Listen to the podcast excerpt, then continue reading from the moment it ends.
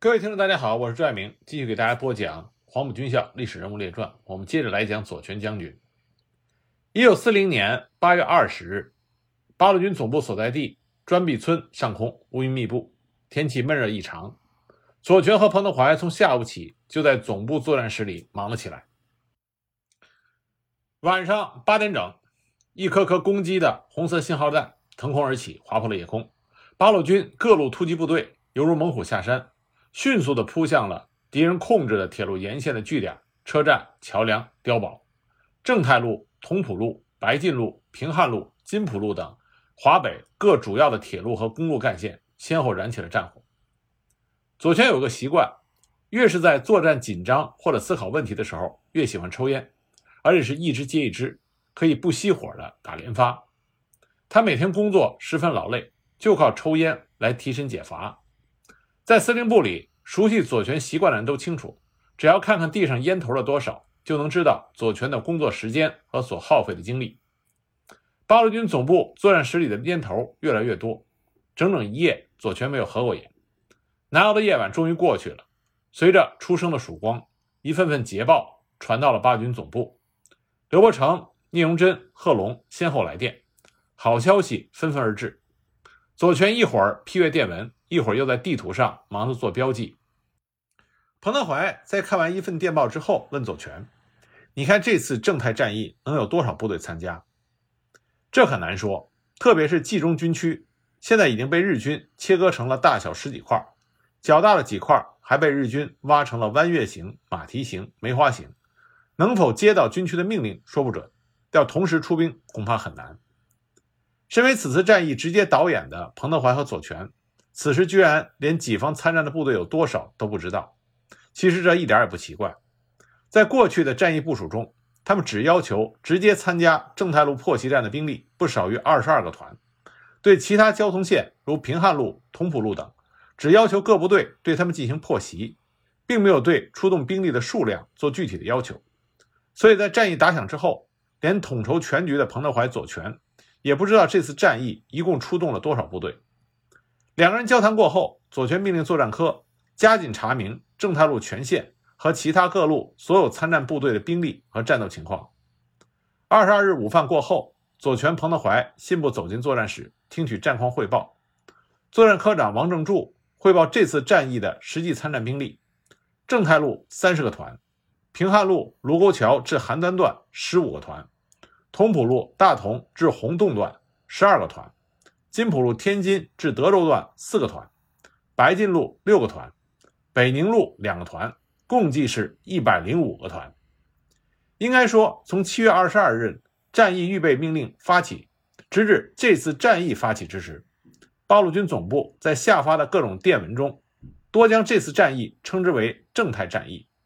但这只是一种临时的称谓，八路军总部并没有正式的给这次战役命名。因此，当左权和彭德怀听取王正柱的汇报的时候，“百团大战”这个名词还没有出现。在听完王正柱的报告之后，左权就脱口而出：“好，这就是百团大战。”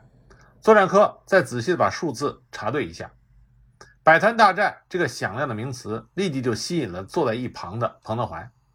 彭德怀说：“不管是一百零几个团，干脆就把这次战役叫做‘百团大战’好了。”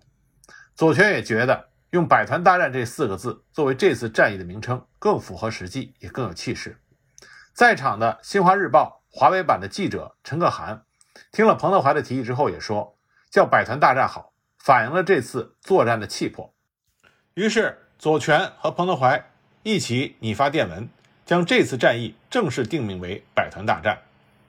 为了扩大对外宣传，左权和彭德怀等人商量之后，于同日。又下发了宣传工作指示，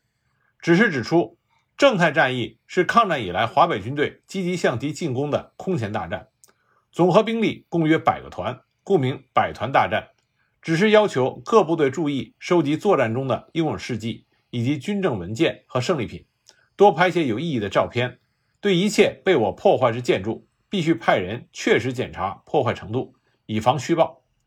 八月二十三日。八路军总部根据左权、彭德怀的指示，开始编辑《百团大战要报》，汇集各部队在各条交通线上大破击的战况和战果，每日编三五号不等。除分电延安中共中央军委和重庆国民政府军事委员会外，还电告第一、第二战区司令长官卫立煌、阎锡山。到十二月上旬，共编发了《百团大战要报》近四百号，有十余万字。同时，《新华日报》华北版的记者陈可涵就住在八路军总部，专门负责百团大战的新闻报道。该报在八月二十三日以专版首次刊登了八路军总部参谋处提供的。华北交通总攻击战第一号捷报。八月三十日，延安出版的《新中华报》在头版显著位置发表了八路军展开百团精兵大战的消息，公布了第一批百团大战要报，并以八路军在华北反扫荡的百团大战为题，配发了社论。紧接着，延安和各抗日根据地、重庆和大后方国民党统治区域各种报纸、刊物和广播电台。纷纷发表了消息和评论，就这样，“百团大战”一词很快的就由八路军总部传遍了中华大地。自战役打响以来，左权更加忙得不可开交，几乎很少离开作战室，指挥部队作战、布置侦察通信、筹划弹药补给等等，许多事情都是他亲自过问。除了处理各战场发来的电报、起草下发的电文稿之外，左权每天还要对着地图凝思。捕捉每一个战机，小到一个部队的一次具体的战斗，大到上下左右一个战役的配合，他都反复的仔细思考，做出周密的部署。他把他全部的精力都投入到这场伟大的战役中去。经过大约一周的破袭，正太路大部瘫痪，其他各交通线也不同程度的受到破坏。被八路军这次突袭打得晕头转向的日军逐渐清醒过来，并且不惜一切代价开始组织对正太路的增援。对此，左权、彭德怀早有预料。对日军不断增兵引起的局势变化，以及八路军下一步的行动，两个人已经成竹在胸。八月二十六日，左权和彭德怀根据敌情的变化，调整了作战部署。他们要求各参战部队在正太路不能继续坚持作战的情况下，应乘胜扩展正太路两侧的战果，去收复敌深入各抗日根据地内的某些据点，缩小敌战区，扩大战果，同时以一部分兵力进行休整。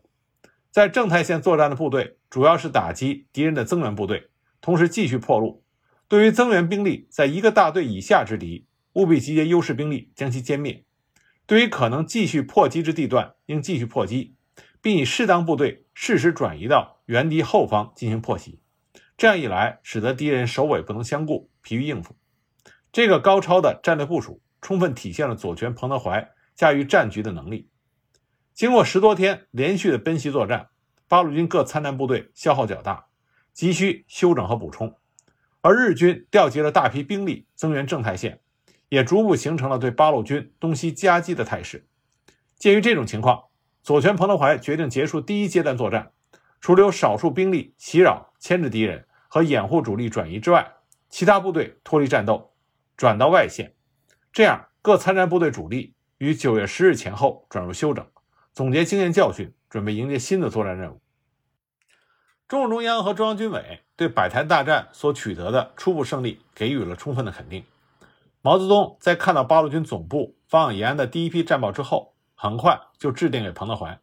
说：“百团大战真是令人兴奋，像这样的战斗是否还可以组织一两次？”连日来，延安各界也是群情激愤，街上到处张贴着祝捷的标语，就连大后方也是反响强烈。重庆《大公报》《新蜀报》《新民报》《力报》等竞相的刊载百团大战的消息，纷纷发表社论。与此同时，前往八路军驻豫办事处表示对百团大战将士钦佩和慰劳的人群络绎不绝。迫于全国舆论压力，蒋介石在九月四日向朱德、彭德怀发来了加冕电，上级对百团大战的肯定，以及全国人民对百团大战的热情拥护和赞扬。令左权、彭德怀和八路军总部上上下下的工作人员欣喜万分。但是高兴之余，左权和彭德怀又抓紧时间，认真的研究下一步的作战行动。九月十六日，左权和朱德、彭德怀联名发布了百团大战第二阶段的作战命令，其基本方针是继续破坏敌人的交通线，收复敌人深入根据地的某些据点。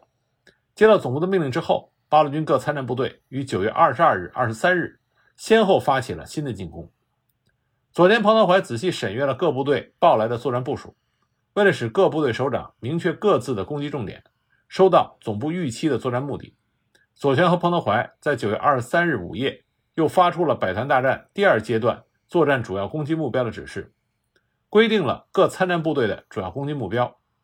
幺二九师为辽县榆社地区，晋察冀军区为涞源灵丘地区及冀中、冀南的苍石县、德石县、甘济县。幺二零师主攻朔县至原平之同蒲县。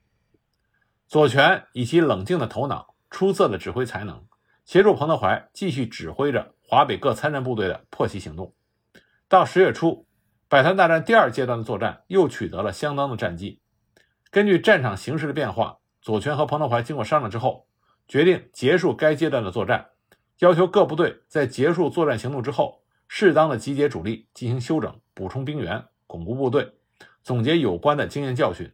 做好部队的教育工作，对下一阶段的作战做好准备。一个半月来，在八路军连续大规模破袭和攻击下，华北日军损失惨重。心气正旺、一直想在华北有一番作为的日军华北方面军司令。多田骏接连出丑，他不仅恼羞成怒，叫嚷着要给八路军加倍的回击，要活捉彭德怀和左权，彻底摧毁和消灭八路军的根据地。从十月六日起，日军调动了数万兵力，对华北各抗日根据地进行疯狂的报复性扫荡。于是，扫荡和反扫荡就成为了百团大战的第三阶段。十月十九日，左权和彭德怀下达了反扫荡作战命令，要求在敌。对我根据地进行空前毁灭政策的形势下，各根据地党政军民密切配合，坚决消灭一两路敌人，并分散部分主力，协同地方游击队民兵，广泛的开展游击战，坚决粉碎敌人扫荡。十二月十日，八路军总部野战政治部公布了百团大战前三个半月的战绩，对百团大战进行了总结。实际上，百团大战一直持续到一九四一年一月下旬。当时公布的战果只统计到一九四零年十二月五日，在一百多天中，八路军共进行大小战斗一千八百多次，毙伤俘日伪军四万多人，攻克敌伪据点两千九百多个，破坏铁路四百七十多公里，公路一千五百多公里，桥梁、车站、隧道、水塔等建筑物二百六十多处，使华北日军的交通一度陷于瘫痪。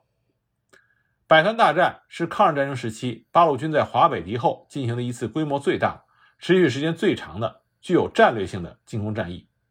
左权参与了此次战役的筹划、组织和指挥等整个过程，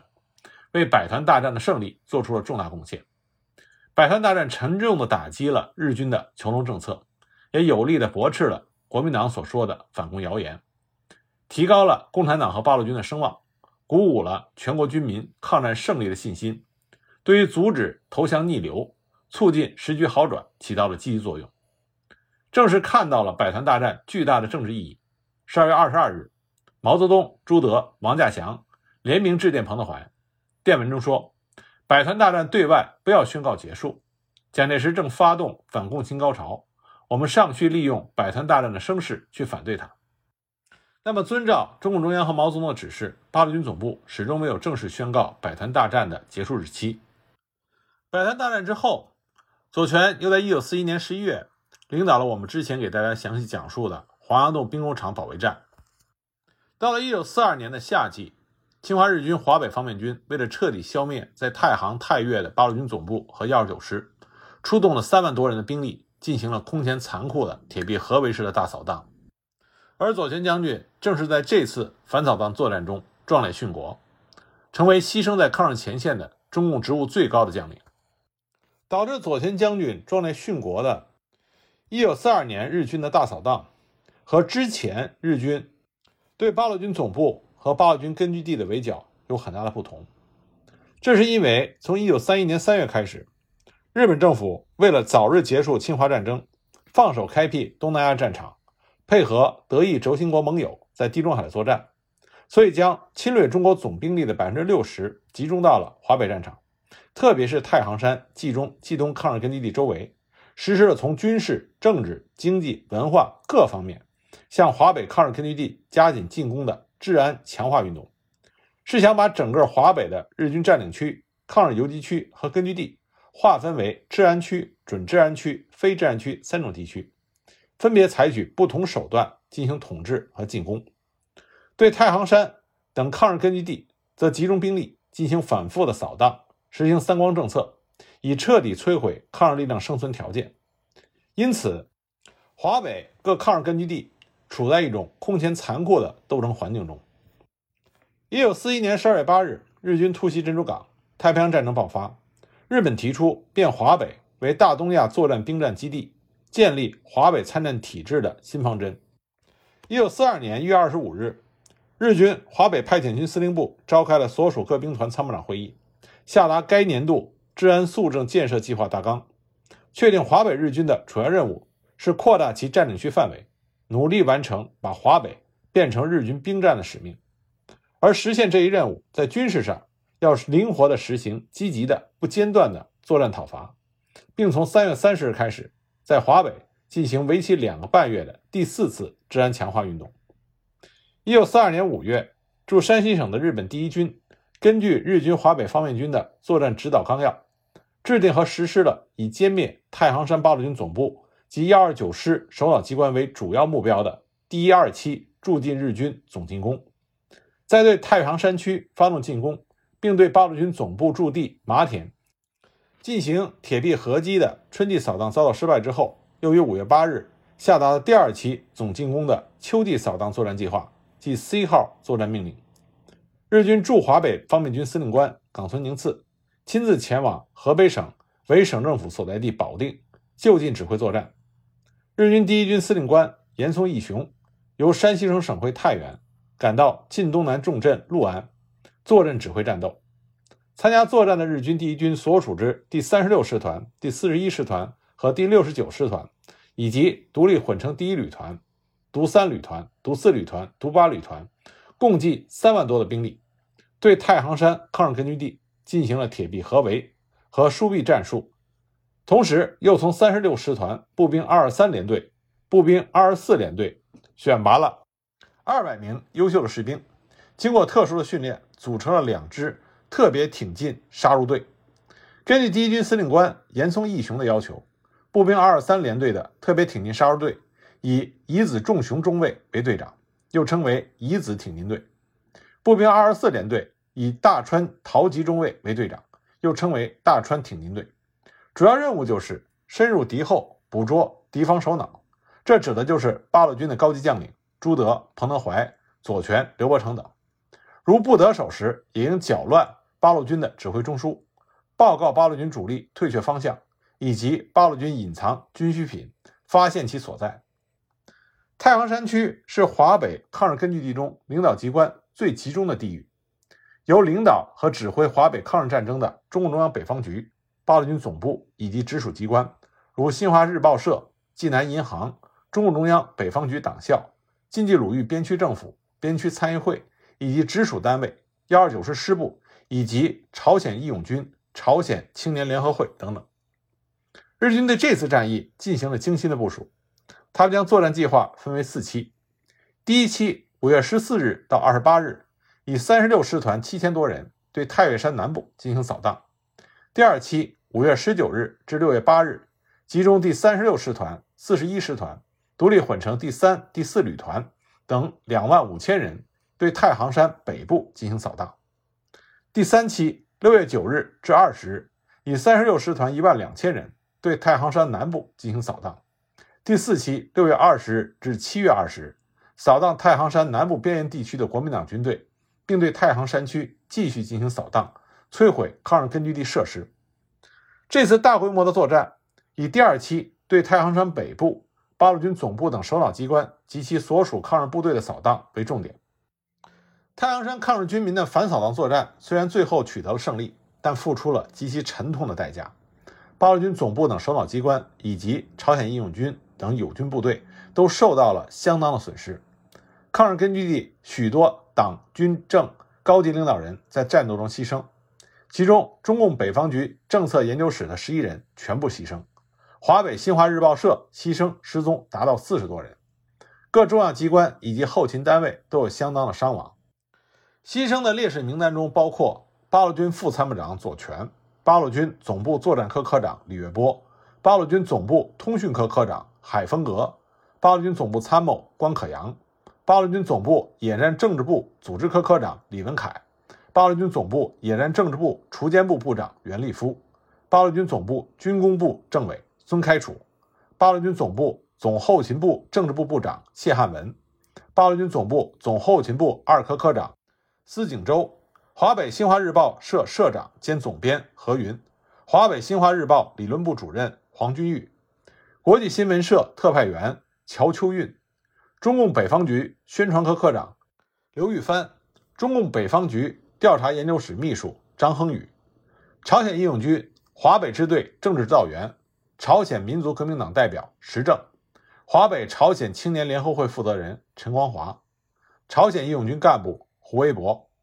八路军幺二九师司令部队伍科科长刘贤润，八路军幺二九师司令部工兵主任王兴汉，八路军太行六分区司令员范子霞，八路军太行三分区司令员郭国炎，八路军太行三分区政治部主任郝维清，八路军幺二九师新八旅二十四团团长徐宝山，八路军太行二分区二八团团长曹洪德。太行二分区卫生处政委于世奇，太行二分区卫生处处长曾林，决死一纵队五十集团团政委郭寿征，决死三纵队七团团长尹立海。由这些烈士的名单，我们可以看到这次反扫荡作战的残酷和惨烈。那在我们去了解左权将军牺牲殉国的具体情况之前，我们就要有这么一个问题：为什么在这次反扫荡作战中？八路军为什么损失了如此多的中高级干部？一九四二年的反扫荡作战，八路军总部遭到日军突袭，太阳山抗日根据地大批的中高级领导人在战役中牺牲。这种局面引起了中共中央、中共北方局、八路军总部及幺二九师师部的高度重视。中共中央机关报《解放日报》曾经发表社论，指出今年五个月来，敌人对我华北各抗日根据地所进行了连续不断的扫荡。与积极推行第四次治安强化运动，斗争之艰苦与残酷实空前未有。由于斗争的残酷，不仅部队作战伤亡甚大，党政军民各级干部的伤亡也极大。特别是党政军领导机关已经成为敌人经常追踪袭击的主要目标，稍有疏忽就有受到敌人合击歼灭的危险。自从1941年12月8日太平洋战争爆发以来，日本为了扩大其侵略的成果。一方面挥兵南下，向东南亚各国发动进攻；一面企图向北进犯苏联，进行新的战争冒险。这就促使日本需要建立一个巩固的战略后方以及大量的人力财力供应。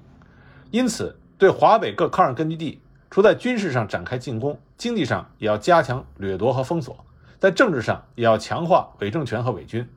另外，日本人他们增强了特务情报组织的力量。在反扫荡作战之后进行实地调查的时候，很多这次作战的参与者和幸存者在回忆时，都不约而同地谈起，在八路军总部遭到围困的时候，曾经有敌军的特务人员在内部同日军进行联络，提供作战情报，使日军及时获得了八路军总部的行动路线和作战方位。二十世纪七十年代，山西省左权县红军疗养院的几十位老红军和老八路。在座谈会上相互印证，当年八路军总部和后方机关一万多人来到十字岭的时候，敌人的飞机和部队就像长了眼睛，一直紧紧跟在我军后面，怎么也甩不掉。有人曾在部队附近挥舞着白毛巾向日军发出信号。中国人民解放军有关机构在研究的时候认为，日军经过周密的准备进行了一九四二年五月大扫荡，其进攻手段更为毒辣。扫荡前，首先以军队佯动。制造谣言以迷惑抗日军民，同时派出大量的便衣特务混入根据地侦查破坏，而后派出数个挺身队，在其本队之前伪装成八路军，奔袭八路军的首脑机关。那么日军的特务情报机构在当时是一个什么样的组织？他在这场扫荡和反扫荡作战中究竟发挥了什么样的作用？他是如何获取了八路军总部等首脑机关情报的呢？日军在华北的情报任务。原来是由驻华北方面军参谋部第二科的外围机关皇城事务所负责。一九四一年十二月，为了适应太平洋战争爆发之后的形势需要，日北华北方面军召开了兵团长会议，特别强调了情报活动的作用。华北方面军参谋长安达中将在讲话中指出，观察面前的敌军政战两方面的动向，注意占领区内部各阶层各方面的情况变化，采取必要措施，防止发生意外灾害。同时抓住敌人弱点，利用可乘之机，不断的抢在敌人面前，努力的推动各项措施的实现。那么，皇城事务所的机能也随之成为华北方面军的机关，其总部设在北京的六条公馆。在济南、太原、石门都有派出机构。为了加强其职能，又设立了对共调查班。日军的情报活动可分为军事情报和治安情报两个方面。军事情报主要是加强对中共党政军实际情况的调查研究；治安情报是以各地的特务机关、伪政权及商业会社的调查部为主体进行活动，并以军事行动范围之外的情况为对象。日本驻华北方面军除了统治华北全部的军事行政事务之外，还直接担任了河北省、北京、天津两个特别市的政务指导。山西、山东、河南各省由分别驻扎的第一军、第十二军和第三十五师团担任，其具体业务则是由特务机关负责。对各级伪政府的行政指导是由各师团、旅团任命所属的特务机构负责，并派有联络员或者说顾问。在这一时期。日军的特务情报工作呈现出以下几个特点：第一个是特务机关的职能不断的加强。日军驻中国派遣军在南京成立了特务教育队，计划使其成为特务机关的核心。日军华北方面军在政务指导要领中特别增加了加强特务机关一项，指示所属兵团抽调精干人员到各特务机关，或从新民会日系职员中抽调适当的人员临时到特务机关工作。以充实特务机关的力量。总体来说，特务机关在人员和机构上不断的被增强。第二点，日军越来越重视中国人在特务机关中的作用。曾任伪华北治安军军事顾问的日军第幺零师团步兵幺三九联队联队长长岭喜一大佐，就在召集所属宪兵、联络员、新民会会员开会的时候指出，师团的肃正计划五大重点之一。就有推动中国方面的活动一项，最重要的要使他们站在前面进行工作，看看近代征服异民族和征服以后应如何统治的历史，就能够懂得利用汉民族的本身的力量来统治汉民族是如何的重要。据日军华北方面军第一军一九四二年四月十六日向各兵团下达的作战计划大纲，日军在作战时各支队配属以中国人为主体的特务工作队、俘虏工作队。政治宣传工作队或由支队自行编成此等工作队。第三点，以华北，特别是太行山抗日根据地的特务情报活动为重点。太平洋战争爆发之后，日军对华北地区，特别是对太行山抗日根据地的情报活动越来越密集。八路军总部对于日军的这种动向也有察觉。一九四二年四月二十七日，八路军总部在下达了一项通报中指示：近日敌军正在收买大烟鬼和流氓。进行短期训练，然后派他们到熟悉的地方刺探我军情报。保定日本特务机关开办的日华训练队，为了配合第四次治安强化运动，已经提前毕业。据最近的情报，已知派出五十多人，大部分是青年学生。他们化妆成商人、难民、学生，潜入我根据地，任务是配合日军的军事扫荡和散布毒菌。八路军还从反扫荡战后缴获的日军文件中。发现了一个袖珍折子，每一页都贴着八路军总部和幺二九师主要负责同志的照片。日本特务要刺杀的第一个就是刘伯承，连相片、履历表他们都印好了。日军对太行山抗日根据地的包围主要是由两部分军力组成的，一个是驻山西省的第一军之三十六师团，一个是驻河北省的华北方面军直辖部队，如驻邯郸的独立混成第一旅团等。他们在作战的时候，向太行山抗日根据地派出了大量的情报人员，都主动的深入到八路军总部及幺二九师师部驻地附近进行特务活动。从目前掌握的材料来看，驻邯郸的日本特务机关起了相当重要的作用。日军在占领邯郸之后，是派了独立混成第一旅团驻扎，在这里设立了伪济南道道尹公署，管理所属十余县的行政事务，同时先后成立了形形色色的特务机关和特务组织。主要的特务组织有：一、日本特务机关长长官部，这是日军在邯郸最重要的特务机关，下设工作组、军事情报组。一九四二年底之后，这个特务机关改为陆军联络部。第二个特务机构是日本邯郸宪兵分遣队，简称宪兵队，有特务二十多人，下设灭工班、经济班、警务班。第三个是日本邯郸特别工作队，受宪兵队和旅团司令部双城领导，工作队下设三个武装行动组。第四个机构是天兵队和高丽队，天兵队成立于一九四二年。大部分都是汉奸特务，后改为侦缉队。高丽队又称之为一四八二部队，下设工作队。第五个特务组织是云霞庄，这是日本人在邯郸设立的秘密特务机构。这是一个庞大的特务组织，它自成体系的设立了很多以商业为掩护的秘密情报据点和联络站，疯狂地进行收集我军军事、政治情报和策反等作业活动。其秘密商业情报据点和联络站主要有大陆货站，这是在一九三九年底由投降的国民党军统特务接受日本的批示组织起来的，直接受命于石家庄日特幺四幺七部队，后来以此为核心组成了一个大陆活动网，在北京、天津、石家庄、邢台、开封、安阳和邯郸都设有分支机构，其商业名称五花八门，包括大中公司。祥林皮鞋店、云祥站、天兴站、连升站、济南烟膏店、大华西药房、广华电料行、万丰货站和新记货站等等，